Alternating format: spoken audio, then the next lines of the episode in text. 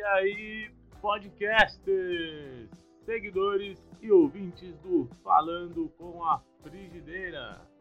Bom dia, bom dia, bom dia. Mais uma semana começando. Segunda-feira é nossa tradicional segunda sem carne.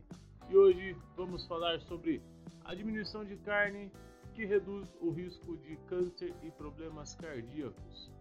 Parece pouco, mas retirar alimentos de origem animal do prato por pelo menos um dia, ou seja, no dia de hoje, segunda-feira, pode trazer muitos benefícios para sua saúde.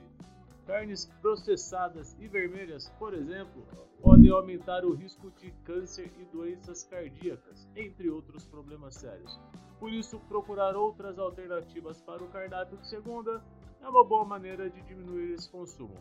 Além disso, ainda que de maneira indireta, a campanha Segunda Sem Carne ainda estimula a presença de mais vegetais no prato, já que é necessário apostar em outras opções ricas em nutrientes para que se substitua a carne durante as refeições. Para quem tem vontade de, de ir além e se tornar vegano ou vegetariano de vez, adotar essa prática é uma boa maneira de ir se acostumando com a nova dinâmica alimentar.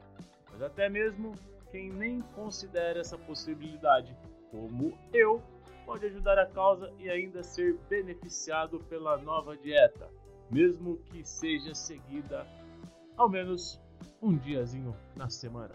Essa foi a nossa dica de hoje. Segunda sem carne. Apoie essa iniciativa. Beijo!